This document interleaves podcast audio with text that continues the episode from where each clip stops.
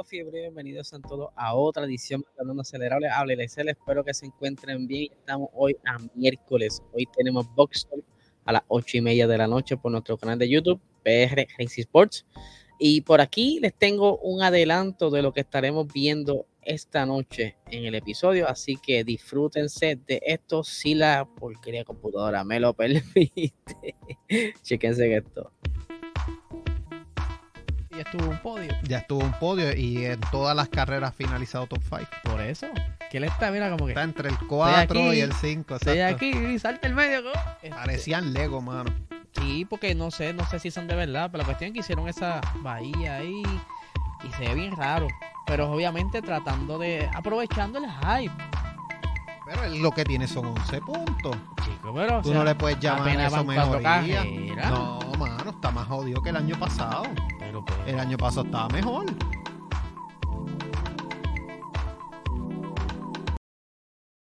Ahí lo tienen, ese pequeño adelanto de lo que estarán viendo en el episodio de hoy. Recuerden que el episodio sale por Premiere, lo que significa que el chat estará en vivo, así que para su mayor disfrute estaremos nosotros en el chat contestando preguntas y vacilando con ustedes.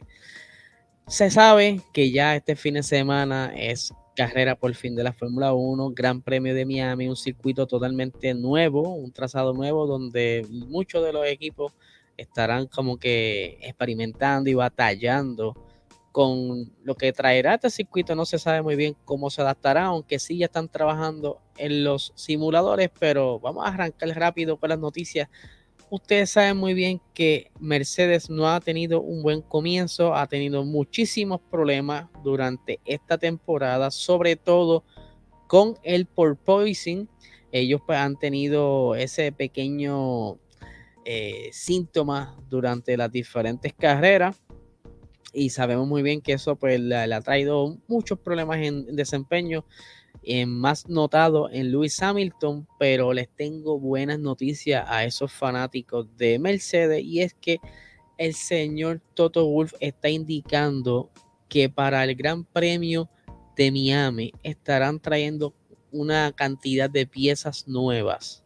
Eh, no son, por decirlo así, eh, upgrades, pero sí traerán unas piezas para hacer ciertos experimentos durante la práctica. Obviamente, eh, han estado trabajando arduamente en ese monoplaza, en ese túnel de viento, tratando de encontrar una solución a este problema, por lo menos minimizarlo.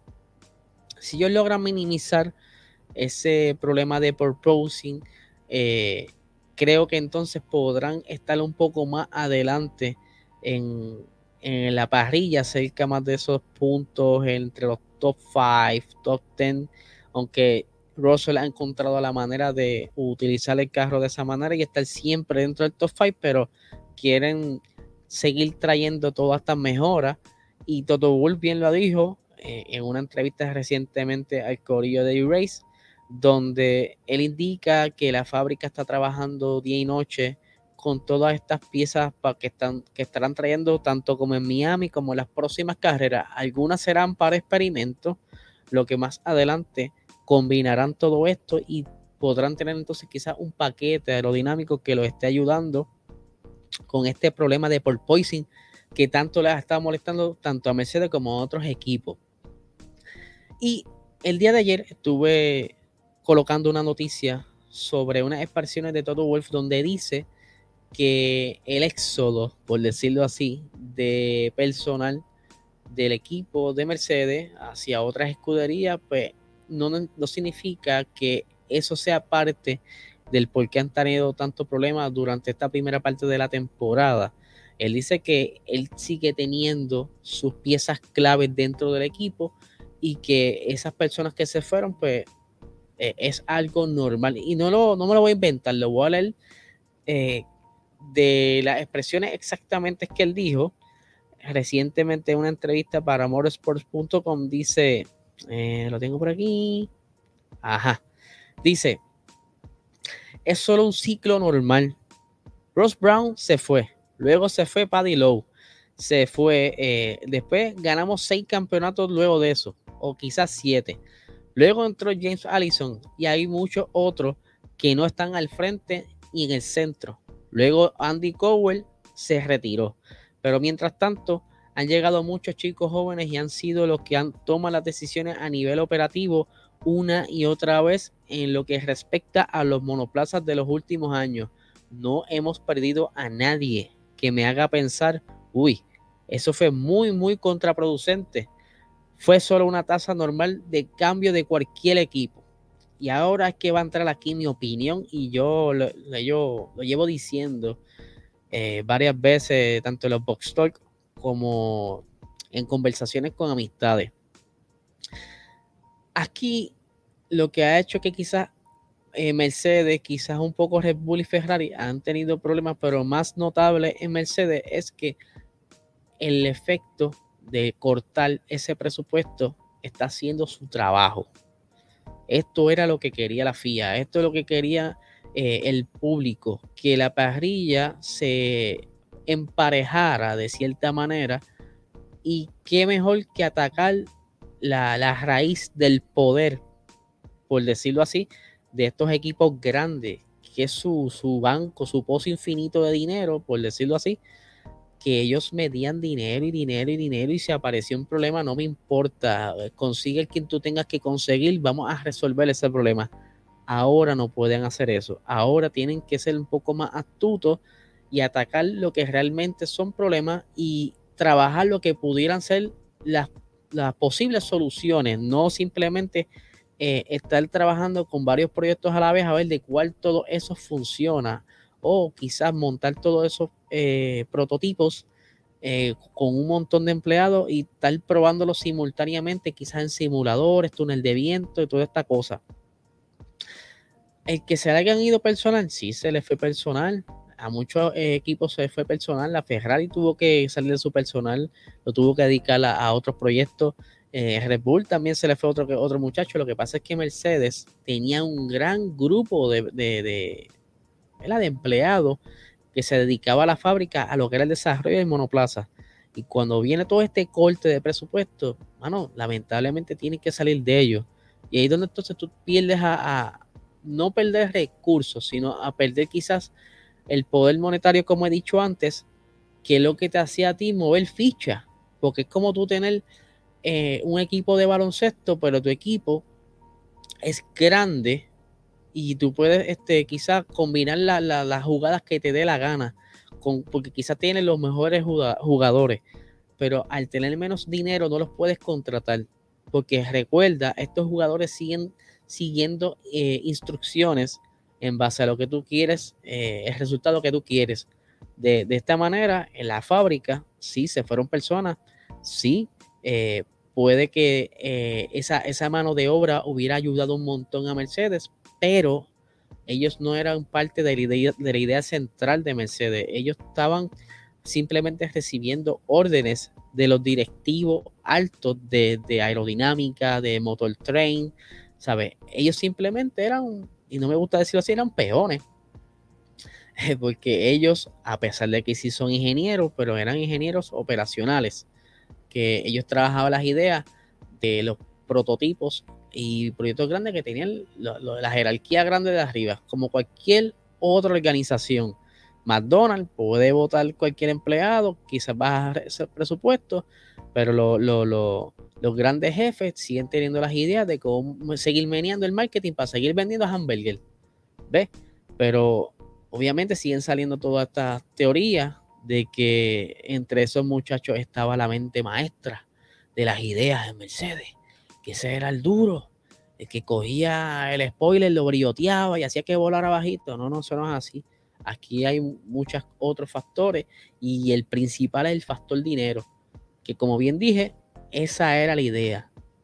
Trancar el bolo a los que estaban arriba para que los de abajo tuvieran oportunidad de por lo menos alcanzarlo no necesariamente igualarlos, pero por lo menos tratar de alcanzarlos, para entonces tú tener una, una categoría más atractiva a un espectáculo que todo el mundo se pueda disfrutar, no simplemente ver carros, qué sé yo, los primeros tres cajos al frente matándose, aunque todavía está así, pero todavía tú tienes, ahora tú tienes más personas detrás esperando ese rol. Si tú tenías eh, en otros años pasados, esos tres del frente a veces lapiaban a, a los primeros 10 eh, o los primeros 15. Y si pasaba alguna situación, pues tú no podías, era bien difícil ver un, podio distinto, al menos que estuvieran todos los demás cerca. Ahora tú teniendo estos monoplazas cerca, pues están en, vela, como el buitre, buscando que los del frente metan las patas para entonces ellos poder escalar y estar en una mejor posición.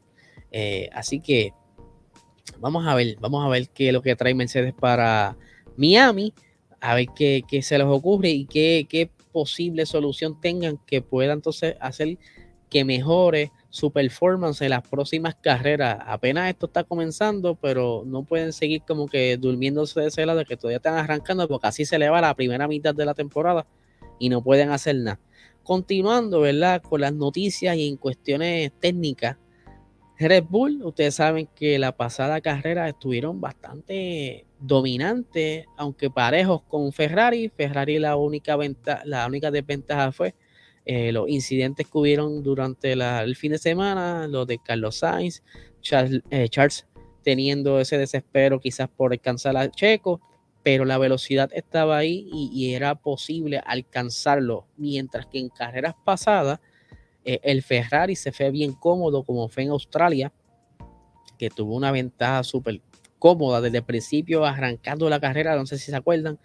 Él arrancó y ya en las primeras vueltas ya le había sacado casi dos segundos a Max. Y era que ellos habían encontrado ese setup, mira, chulísimo para que pudiera Ferrari estar corriendo, a pesar de que todavía en Australia tenía ese, ese problema de, de porpoising.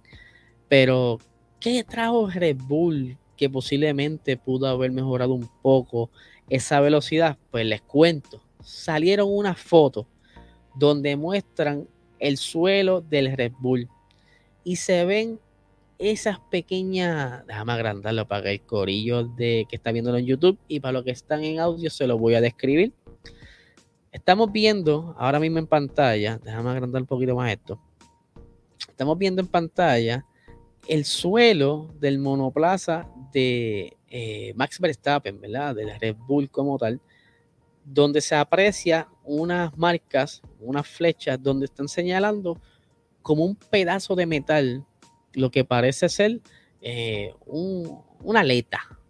Pero esta aleta, porque para darle ¿verdad? un poquito más de contexto, este suelo de este piso está como que dice recostado de una pared, lo que estás viendo es la parte de abajo y esa aleta que están viendo ahí en metal eh, viene en forma vertical. Cuando ese suelo está acostado en la forma normal del carro, pues esa aletita viene hacia abajo, no como otras veces que viene quizá en un ángulo o, de cierta manera, ¿verdad? Eh, distinto. Esto está simplemente con eh, el, propósito de tener una, estar más cerca del piso. Quizás en esa zona donde está esa marca, quiere decir que hay una oportunidad aerodinámica y necesitaban cerrar ese flujo, ¿verdad? Redirigir ese viento hacia otra zona.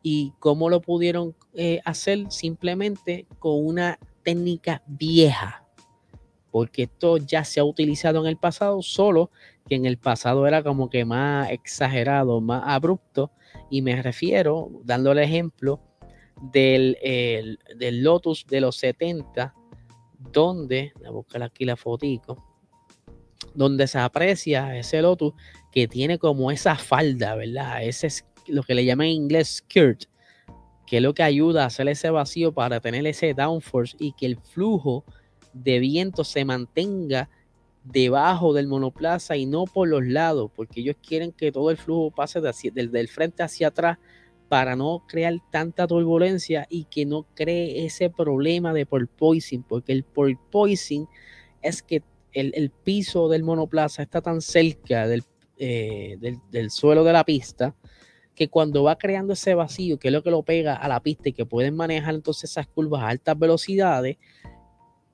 llega a un punto que se sigue acercando y acercando y acercando tanto al piso que choca con, con el asfalto, ¿verdad? Desde el circuito, haciendo que en efecto negativo, ¿verdad? Eh, como los imanes eh, rebota y vuelve el ciclo, crea de nuevo ese vacío y crea lo, lo crea también ese vacío que choca con el suelo de nuevo y se sigue repitiendo este ciclo. ¿Qué pasa?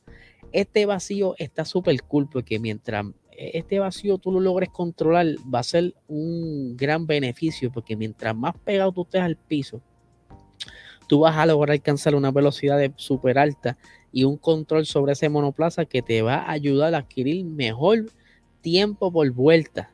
Pero mientras el carro o el monoplaza siga tocando la brea o el, asfalto del circuito, vas a estar perdiendo esa ventaja porque estás acortando el efecto.